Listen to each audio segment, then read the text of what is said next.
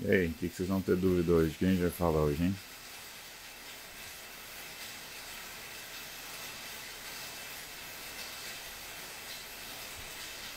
Solta as perguntas aí.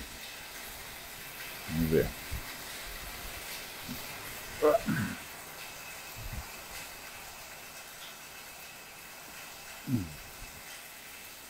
Vamos lá. Pergunta do Davi. Preciso contar a V nos macros? Forte abraço. Que o Golden Superior lhe abençoe. Amém. Olha só, Davi. Precisa contar sim. A aveia tem carboidrato pra caramba. Dois terços da aveia é carboidrato. Tá? E assim, ela. Ela, por mais que seja um carboidrato complexo, ela tem uma absorção rápida. Né? Então a aveia não é para todo mundo, tá? Né? E não é em qualquer momento.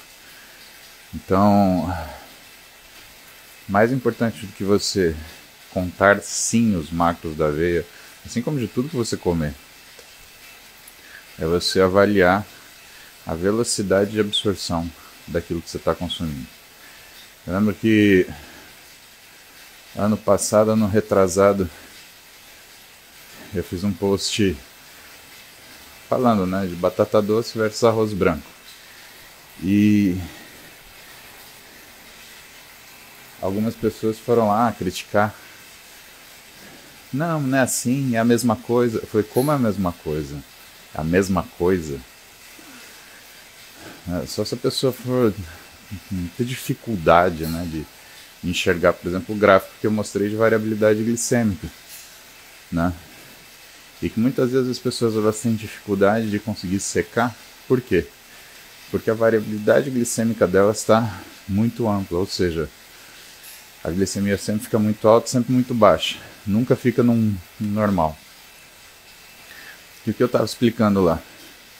Que uma das vantagens quando você usa um carboidrato complexo de baixa velocidade de absorção é que você tem uma diminuição da variabilidade glicêmica. Isso é importante porque nem piora a sua resistência periférica à insulina, nem deixa a sua insulina cair, fazer com que o seu músculo ele fique sem esse hormônio, tá? Então, por que que normalmente o nutricionista ele te dá uma, uma, uma lista de carboidratos sugeridos? né? assim como proteínas, etc. Por que, que ele não libera para você, por exemplo, comer salsicha? Por que ele não libera para você comer nuggets? Né? Nuggets é proteína, né? não é frango. Então, porque para nuggets, para cada 19 gramas de, de proteínas tem 22 de carboidrato. Então, nuggets é mais um carboidrato do que um, uma proteína. E salsicha? a quantidade de gordura que a salsicha tem e praticamente a quantidade de proteína. Então você não está consumindo aquele macro específico do jeito que você estava pensando. Você está fazendo uma escolha bem pior. Logo, a escolha do alimento é muito importante. Você sabe que a nutrição é baseada no estudo do alimento, né? Ou uma das coisas mais importantes que o nutricionista faz é justamente o estudo do alimento. Então, quando o nutricionista passa para você a prescrição dietética, o que, que é isso? É o cardápio que você vai né, consumir. Algumas vezes ele passa. Nós tem três formas de fazer dieta diferente. Né? Ele pode te dar uma dieta qualitativa, onde ele te entrega uma lista de alimentos para você consumir. Ele pode te dar uma dieta por equivalentes, que é a mais comum. Então ele te dá quantidades e a lista de alimentos naquelas quantidades. Então, por exemplo, é,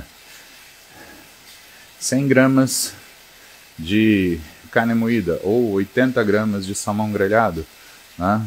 por conta da gordura, você tem um aumento na gordura no caso do salmão, e aí você tem que fazer a compensação calórica. Né? Isso quando é uma dieta de equivalente calórico. Quando é uma dieta de equivalente proteico, é o contrário.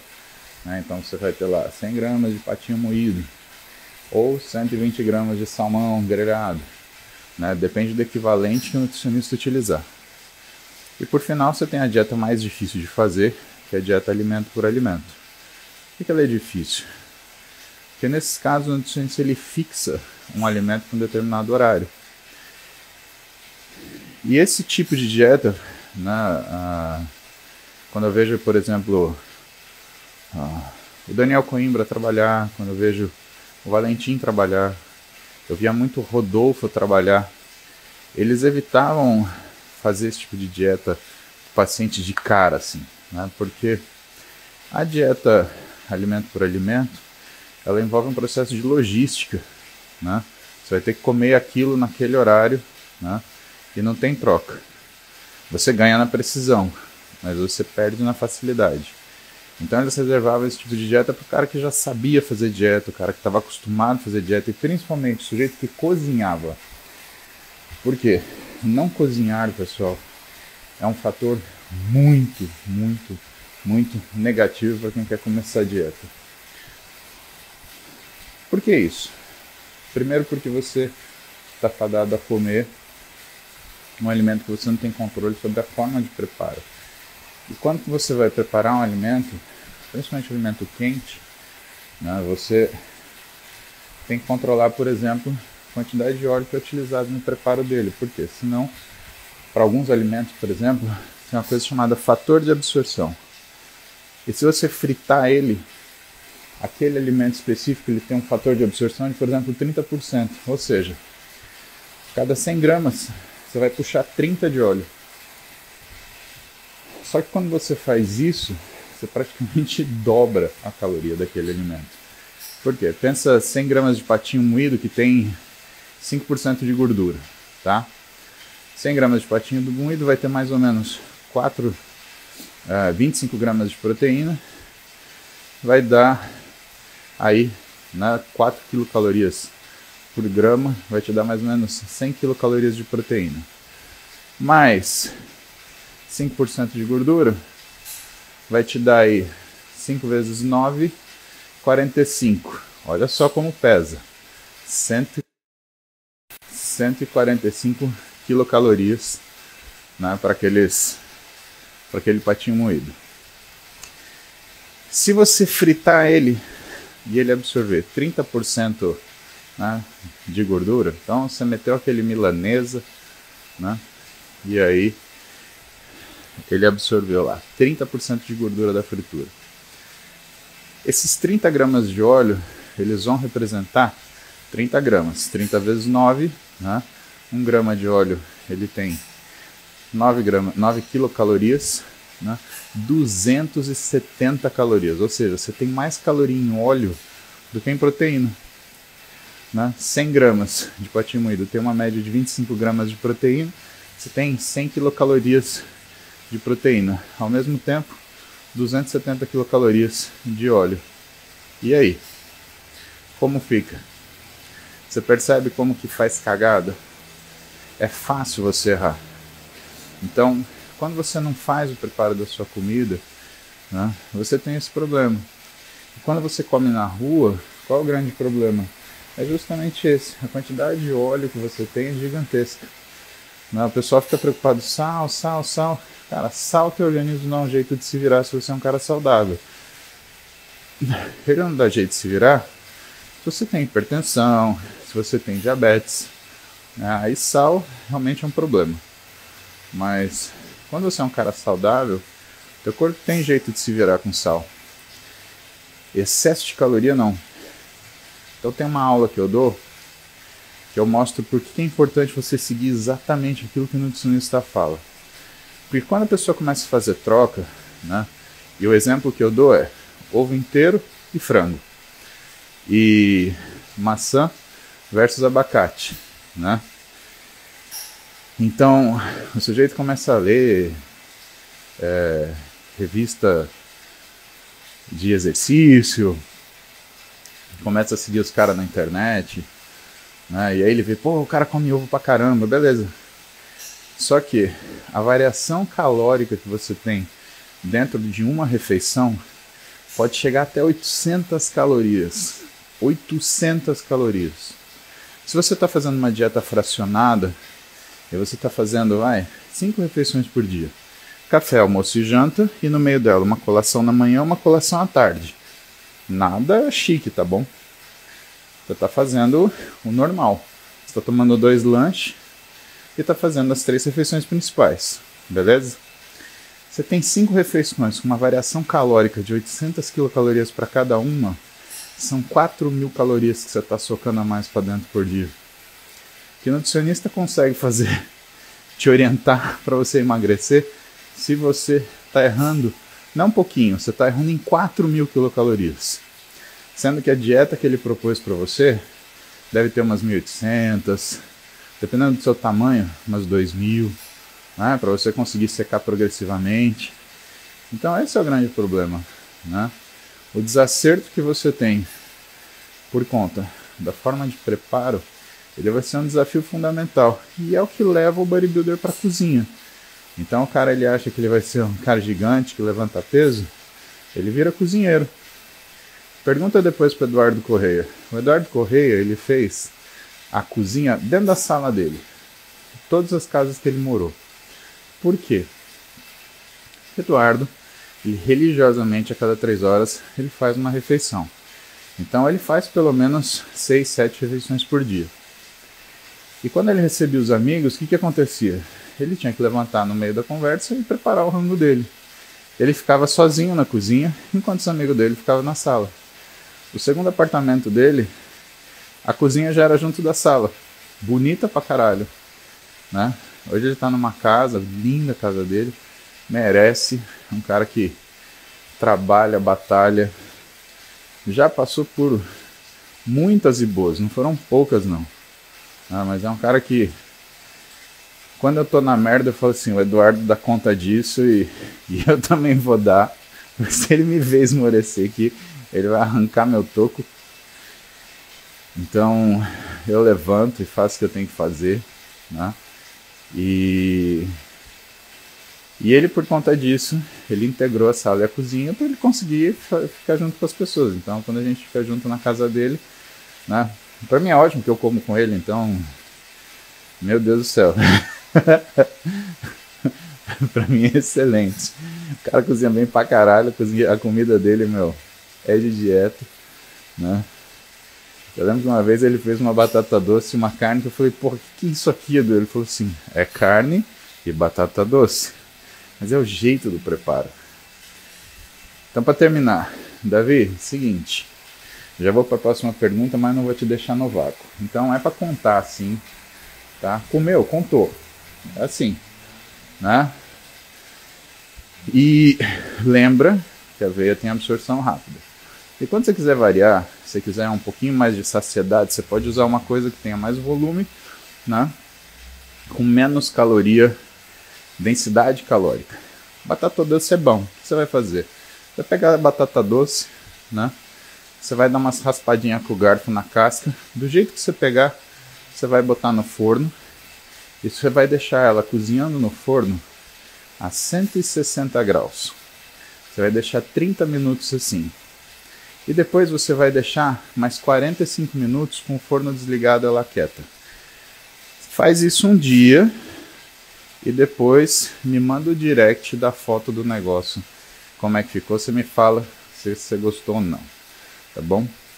Aliás, falando em foto de direct, hoje tem a live com o Nutrifofo que a gente vai estragar o almoço de vocês. Eu colhi algumas perguntas, né, que eu deixei para vocês lá. E já que é para estragar o almoço de vocês, vocês vão fazer o quê? Vocês vão tirar foto do que vocês estão comendo e vocês vão me mandar por direct. Porque eu vou abrir o meu Instagram no meu computador, vou ficar vendo o que vocês estão comendo e a gente vai fazer um react do almoço de vocês. Se prepara. Vai dar merda. mulher. Vamos ver o que mais que estão perguntando aqui. Ah. Vamos lá, como disse, vamos de caralho para roda gigante. Paulo, fala um pouco sobre SARM. Ligante seletivo de androgênio na musculatura esquelética. JP, seguinte. O SARM, ele é uma droga que foi desenvolvida para cuidar de pessoas que têm uma intensa perda de peso, principalmente em processos infecciosos ou neoplásicos. Então, você tem um cara com uma doença infecciosa, ou um câncer que está perdendo peso, né, você precisa de uma coisa forte para você segurar o peso dele. Por quê? Que pessoal, até para infecção a gente chama de quimioterápicos as drogas, são drogas muito, muito fortes, né? E na quimioterapia do câncer, não sei se vocês querem saber bem da verdade, você dá veneno para a pessoa torcendo para o câncer morrer antes da pessoa, fato é esse. Então você tem que dar conta de a pessoa suportar o tratamento. Pois bem, é fundamental que ela mantenha o físico, que ela mantenha a fome, né? Então foram desenvolvidos moduladores do receptor de androgênio que tem uma ação de manutenção da massa muscular. Dentre esses, né, os que mais fazem você ganhar peso: Ostarine, o Ligandrol, né, uh, RAD 140, que mais? O andarine, no entanto, o andarine eu acho interessante porque ele tem uma capacidade de melhorar a massa óssea, então já é uma coisa que se reserva para paciente mais osteoporótico, não tanto um paciente que tenha uh, perda de peso.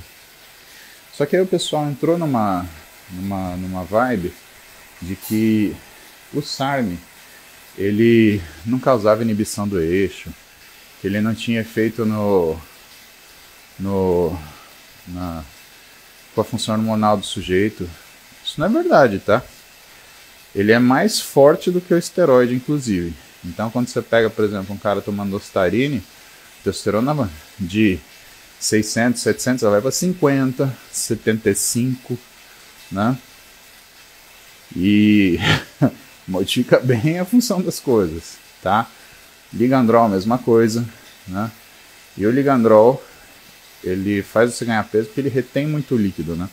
Então a pessoa fica afofada, né? Ela não é, não é que é massa seca.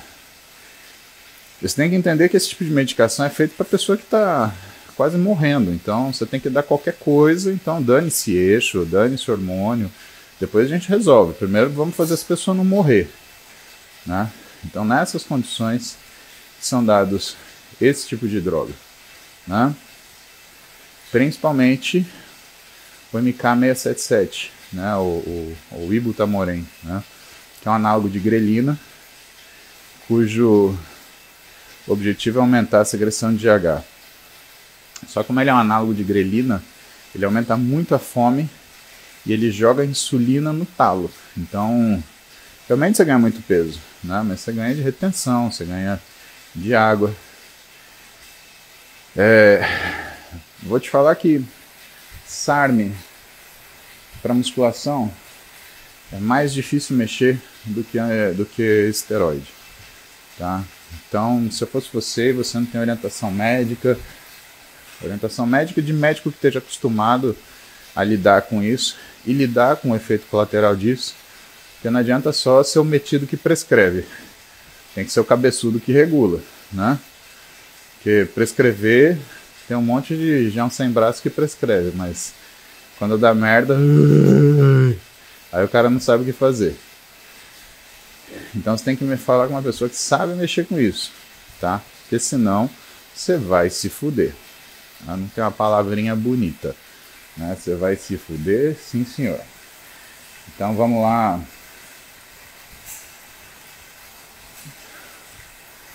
Valdesigner.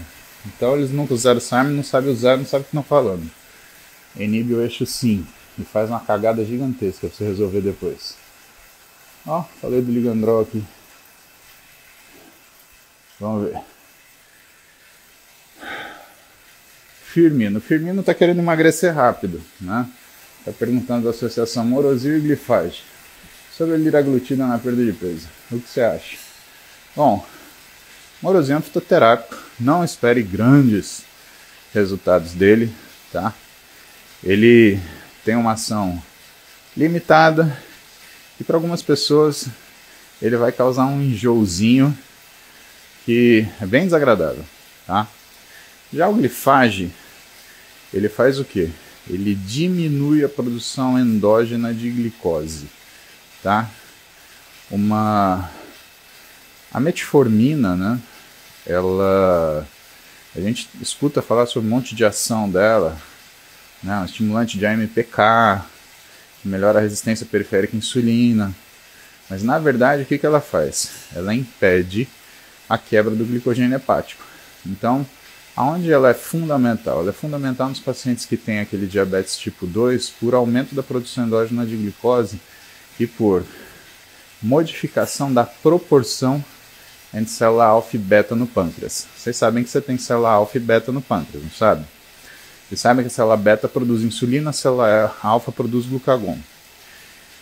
Então, o sujeito que tem diabetes tipo 2, ele sofre de uma situação que é a progressão do diabetes tipo 2 que acontece por conta da destruição da célula, não a destruição, né? A destruição da célula beta ocorre no diabetes tipo 1 ele é a transformação, é a regressão. A célula beta volta a ser célula alfa. E esse cara ele começa a fazer hiperglicemia sustentada. Por quê? Por conta da produção endógena de glicose, né? E aí a metformina é muito boa. Só que quando você tem uma pessoa que quer emagrecer e vai usar a metformina, o que que ela, por que, que ela faz isso ou por que, que as pessoas recomendavam isso? 20 anos atrás era muito comum o pessoal querer fazer emagrecimento com metformina e T3. Só que metformina ela favorece a acidose lática. E o T3 faz o quê? Ele pisa fundo no acelerador para você fazer uma acidose lática. Então o que, que acontecia? E um bando de fulano para o hospital com sintoma de infarto. Cagada é homérica, né? E quando você põe o, o, o né, a metformina para a pessoa, algumas coisas vão acontecer. E tem três coisas fundamentais que você tem que lembrar da metformina, que são os efeitos colaterais dela mais importantes e que são mais prominentes nas pessoas que não têm diabetes tipo 2. Primeiro deles, gosto metálico na boca, né? E algumas pessoas elas se aproveitam disso para diminuir a vontade de comer da pessoa. Segundo efeito, a sensação de plenitude gástrica, que também é uma das coisas que faz com que as pessoas elas tenham uh, menos vontade de comer. E a terceira, diminuição da absorção de carboidrato no intestino. Só que quando você faz isso, você acaba proliferando flora patológica e você provoca uma desbiose. E aí essa pessoa ela começa a ter um aumento na produção de gases, tem distensão abdominal, desconforto, né? e claro, que não é agradável, né? Então não é uma coisa simples, né? Não, não te aconselho. Liraglutida, eu gosto de usar paciente que tem diabetes mesmo, né? Para perda de peso, o que, que vai acontecer na prática no consultório? O paciente vai ficar enjoado, e vai reclamar com você porque ele está tendo efeito colateral. Só que o efeito da liraglutida é justamente esse, porque o que, que fazem os análogos de GLP-1? Né? Eles têm uma ação insulinotrópica, eles fazem o alimento passar mais devagar do estômago para o intestino, e portanto você tem um tempo de ação da insulina mais prolongado. Você não vai fazer mais pico de insulina, você faz um platô de insulina. E isso dá uma sensação de estômago cheio, que algumas pessoas interpretam como náusea. Né? E aí o que, que vai acontecer? Essas pessoas que interpretam isso como náusea vão ficar putas da vida. Ok, esse remédio é uma droga. Então, assim, determinados remédios você tem que usar somente quando você tem indicação. Eu sei que tem indicação para obesidade. Muita gente prescreve, não está errado, tá? A questão é, se o paciente ele é eutrófico, ele só está querendo secar a barriga, completamente contraindicado. Faz o menor sentido, tá? O que eu falo sempre para vocês? Que a qualidade física ela é proveniente da quantidade de trabalho executado. Primeira coisa que acontece quando você coloca um análogo de LP1 é perda de força. Então, não, não, não é uma opção se você tem um perfil de eutrófico e está querendo secar um pouquinho, tá? O que vai acontecer é que você vai se lascar. Vamos ver outro aqui. Entendeu, né, Firmino? Sem shortcut cagada. Vamos lá. Vitor, boa pergunta. Treino em jejum reduz a potência muscular? Olha só, então, então vamos propor aí duas experiências. Primeira experiência, você fez uma refeição à noite, ficou sete horas de jejum, acordou e foi treinar. Da outra sorte, você acordou cedo, só que você está fazendo uma dieta que depois das seis você não come mais. Vamos apertar isso, né? Vamos colocar sete horas também. Então você vai treinar às nove da noite. Sua janela, você fez um jejum intermitente, sua janela alimentar, sua última refeição é às duas da tarde. Então você comeu às duas, foi treinar às nove. As duas situações você fez um jejum de sete horas antes de treinar. É a mesma coisa? Não é a mesma coisa, tá? Naturalmente a gente tem mais força para o final do dia. Então é comum quando você pega uma pessoa e coloca ela para treinar no final do dia, ela pode até estar tá cansada do dia, mas quando ela se encontra no treino, que ela dá uma aquecida, a carga aumenta vertiginosamente, tá? Por quê? Não sei. Se você for estudar o timing dos horários de treino, você vai descobrir que a aeróbia é melhor assim que você acorda. Na hora do almoço, são melhores as atividades que integram sistema nervoso central e uh, musculatura. Então, karatê, balé, jiu-jitsu, né? coisas que você tem que pensar para fazer. Tá? O exercício resistido é melhor no final da tarde, né? porque é quando você vai ter mais força. Né? E normalmente isso é um padrão, pelo menos isso é o que está na literatura. Na prática, na realidade, qual que é o melhor horário para treinar? O horário que você gosta. Tá? Então, se você primeiro está treinando no horário que você está habituado, é provável que a perda de desempenho que você tem em função do jejum que você faz, ela seja pequena. Agora, se você somar horário não habitual de treino com jejum, provavelmente você vai sentir dificuldade. Vamos supor que você, como eu, faz esse aeróbiozinho leve, né? Todo dia de manhã. Leve. Estou aqui 110 batimentos, tá? É... Aí você resolve que você vai fazer HIT. Muda completamente a coisa. Tá? Não tem nada a ver. Teu físico não reage da mesma forma e a tua percepção de cansaço com certeza não reage da mesma forma. Então, o que, que é o, entre o que, que eu te indico, né, se eu puder? Primeira coisa que você tem que achar é o melhor horário para você. Se esse melhor horário for de manhã, não se assuste com as 7, 6 horas que ficam de jejum, né? Deixa eu ver do seu nome aqui. Vitor Homeostase. Você é professor? Tô vendo a foto aqui, parece que tá sem camisa, mas eu sou míope, eu não estou conseguindo ver direito. Mas assim, se você for professor, se você for treinador, treinador, gente, é a classe profissional que mais sofre do esporte. Por quê? Que horas que o treinador trabalha? Muito cedo ou muito tarde? Hora que as pessoas, a maioria das pessoas tem tempo de treinar.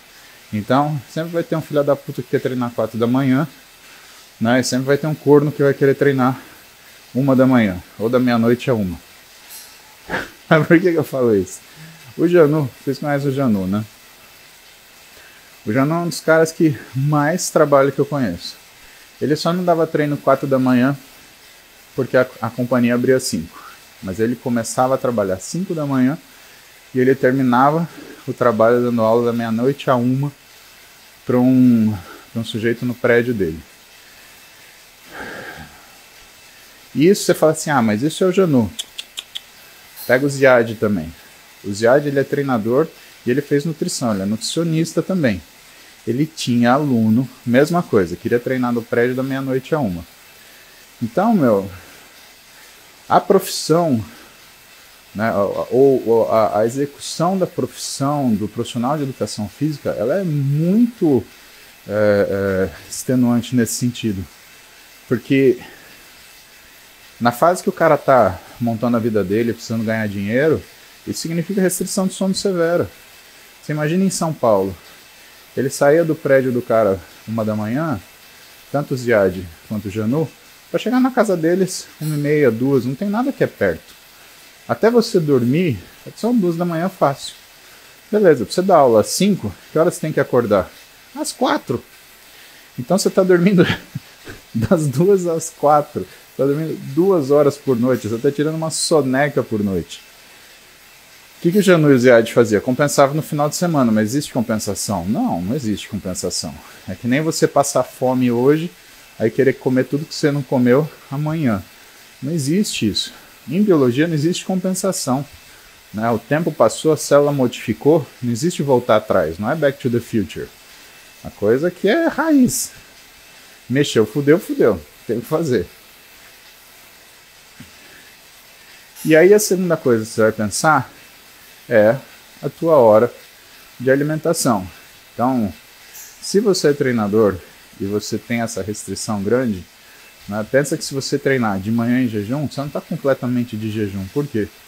Porque músculo ele usa glicogênio e ele não usa glicose. Então aquela refeição pré-treino que o pessoal faz, esquece.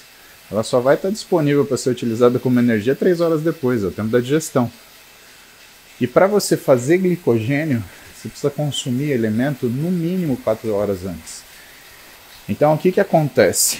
Acontece uma coisa que é meio incomum. Você vai concentrar carboidrato antes de dormir para fazer glicogênio e no dia seguinte você conseguir treinar. Só que tem um, um grande porém. À noite é um horário fisiológico de aumento da resistência periférica à insulina. Então a gente tem muito pouca tolerância a alta caloria de noite. E o carboidrato que você vai escolher tem que ser um carboidrato. Primeiro, de baixo índice glicêmico. Segundo, de baixa densidade calórica. Terceiro, de alta concentração de fibra. Tá? Para quê? Para que você absorva ele devagar o suficiente para que você não tenha alteração da sua resistência periférica à insulina. Porque se você começar a comer muito à noite, o que vai acontecer? Você vai começar a inchar. E aí, meu amigo, você pode correr até a China e voltar de manhã que não vai dar conta de perder esse peso, tá? Então, isso é o principal que você tem que saber. Não é um jejum absoluto que você faz, tá? Hoje o Gustavo Martins ele quer que eu atenda ele mais cedo. Então eu não vou conseguir ficar com vocês tanto tempo. Vamos ver mais uma pergunta aí, vai. Eles são tão legais fazerem companhia. Gostaria da sua opinião. Estou me formando em nutrição e educação física. Acharia uma boa ideia começar medicina? Macedo, é assim, você vai ficar bom naquilo que você exercer, tá? Não é porque você tem formação no negócio que você vai ser bom naquilo. Você vai ser bom naquilo que você tiver experiência. Então, uh, como é que, por exemplo, um Ziad fica bom, como é que um Drago fica bom, né? Como é que o Marcelo Donis fica bom, como é que o Belmiro é o Belmiro, porque eles foram treinador a vida inteira. Então, a experiência deles é ótima. Como é que o nutricionista fica bom? Como é que o Rodolfo ficou bom? Como é que o Daniel Coimbra ficou bom? Como é que o Valentim ele construiu o melhor, na minha opinião, mais importante software de nutrição do país, aliás, do mundo, porque não, nunca vi um negócio igual, né? Fazendo o que eles fazem, né? Médico, cara, medicina você precisa de muita experiência. Eu me formei com 24 anos. Eu opero desde os 21.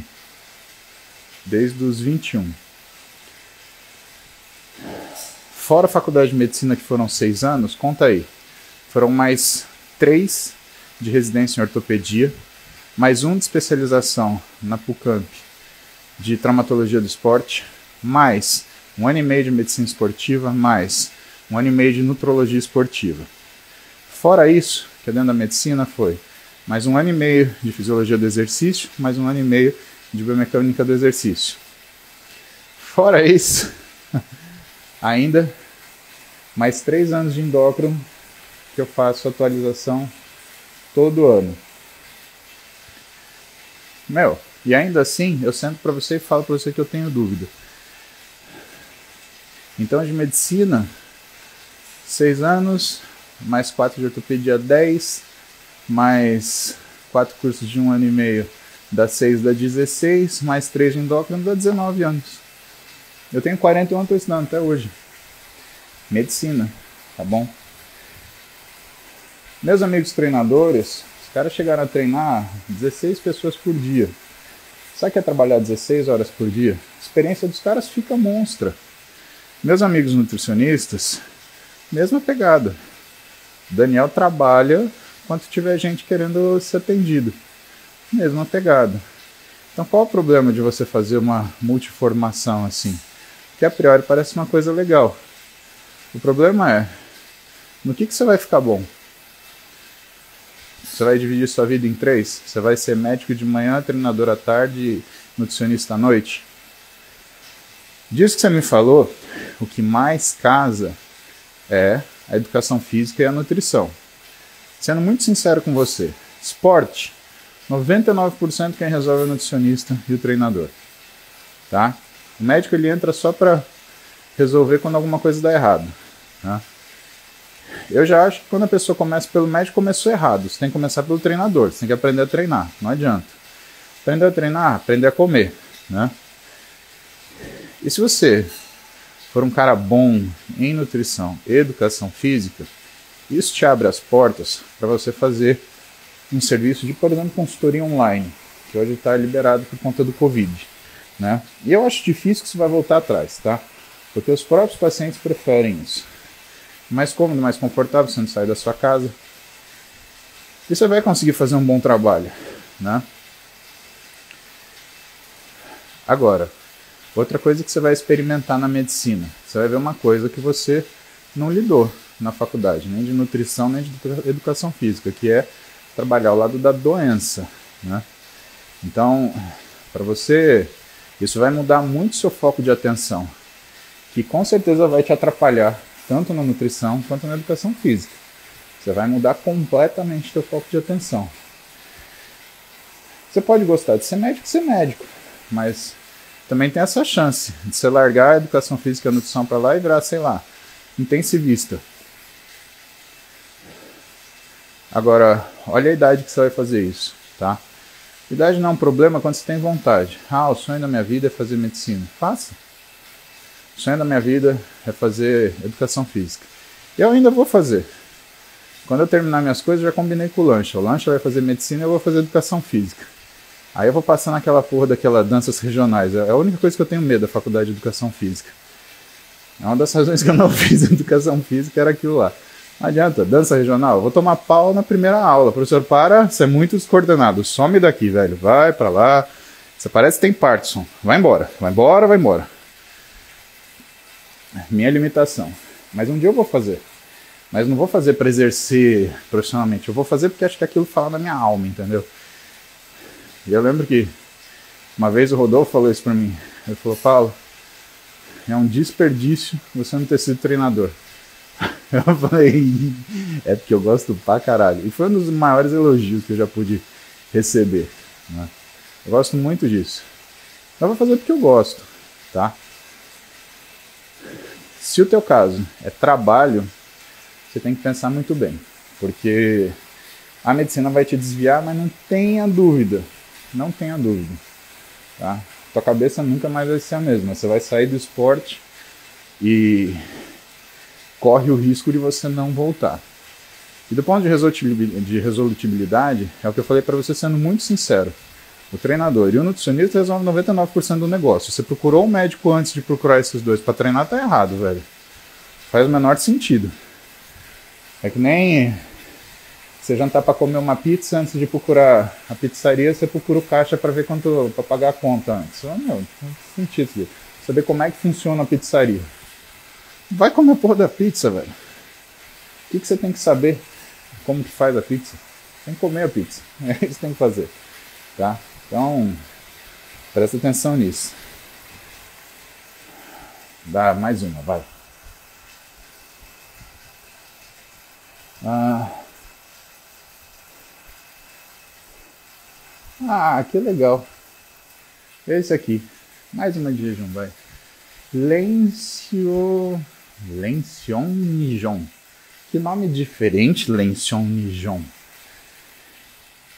Posso manter em jejum no pós-treino? Pode. A gente não é impedido de fazer cagada, Lencion Nijon. A gente pode fazer a cagada que a gente quiser, né? Por que, que é uma cagada? Essa é uma cagada brutal, né? Ela está entre a cagada mortal e a cagada normal, né? Por que, que é cagada brutal? Porque nem todo mundo sabe aquilo que eu vou te falar, tá? Mas é assim, logo depois que você termina o exercício, você não começa a síntese proteica eficientemente se você não tiver reposto glicogênio. E se você tiver reposto glicogênio, você tem uma janela aí de 6 horas onde a síntese proteica é aumentada em relação ao restante no período que pode ir até 48 horas de síntese proteica aumentada. Algumas pessoas falam 72 horas, alguns autores também, pode ser. Então, não é que você treinou, você tem três dias para comer, né? Tinha um imbecil no YouTube que falava isso. Mas você não precisa comer imediatamente. Você tem três, você tem 72 horas para fazer sua recuperação. Ah, meu desprezo para esse animal. Cara, beleza, então treina e fica. Três dias sem comer, imbecil. Como que pode ser isso? Não cai nessas, tá? Lencion Dijon. A fase mais importante para você se alimentar, a fase mais importante para você tomar creatina, por exemplo, é no pós-treino. Creatina, por exemplo, é muito melhor absorvida no pós-treino. Primeira coisa. Segunda coisa. Nessas seis horas que você tem de janela pós-treinamento, o teu organismo está todo direcionado para fazer proteína. Tá? Está todo direcionado para fazer uma recuperação rápida, a tentativa de, do teu organismo. Aí você vai nessa hora tirar energia, você não vai emagrecer mais rápido, pelo contrário, né? Numa restrição calórica, numa situação de estresse, o que, que teu organismo faz? Isso, ele joga fora músculo e produz gordura, tá? Intensamente. Por quê? Por conta de inflamação. Você fica inflamado, e sabe o que vai acontecer? Todas as suas funções orgânicas vão modificar. A médio prazo, essa inflamação ela vai pegar o seu hipotálamo. Sabe o que vai acontecer com a sua saciedade, com a sua fome? Vai mudar completamente. Você não vai conseguir controlar sua fome e não vai conseguir controlar sua saciedade. E aí o que, que vai acontecer? Esse teu plano de jejum ele vai para os ares. Posso ser sincero, jejum não combina com esporte. Tá? Procura quantos atletas você quiser que fazem jejum. Você não vai encontrar. Tá? O jejum intermitente ele é uma ferramenta que às vezes a gente usa para alguns, alguns atletas, em algumas situações muito peculiares, para a gente ter ação de, uma, de um diurético fisiológico. Ah, mas por que, que você não toma um remédio? É, porque se você tomar um diurético, o que, que acontece? Você tem uma droga que está expulsando o sódio da sua célula. Primeira coisa que vai acontecer, você vai ficar fraco. Você já tomou diurético para ver? A fraqueza terrível. Segunda coisa que vai acontecer, sua musculatura vai ficar flácida. Tá? Ah, mas aí você come e bebe. Não, você está usando uma droga que joga fora. A droga vai continuar jogando fora. Se beber, você vai beber, você vai urinar mais ainda, e assim sucessivamente. Quando você faz um processo de jejum intermitente para baixar a insulina, ele é altamente controlável. Por quê? Porque você está fazendo um aumento da função diurética em função da queda da insulina e de menor é, retenção de sódio no organismo. Então é uma coisa fisiológica. Se você quiser interromper o processo, você manda um carboidrato simples para acabou, você interrompe, tá? Mas tirando essa situação, jejum não combina com esporte, tá? De novo, jejum não combina com esporte. Jejum não combina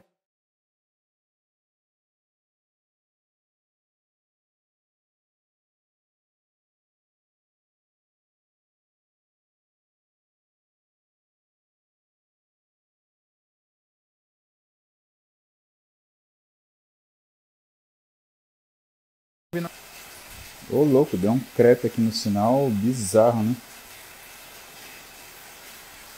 Bom, nessa área de ganho de massa muscular, esquece jejum. Tá? Se você quer montar um físico legal, jejum não é a ferramenta indicada. Pessoal, sinal que eu tenho que tomar banho e trabalhar, tá bom? A gente se vê na hora do almoço. Vou estar com o Thiago Monteiro.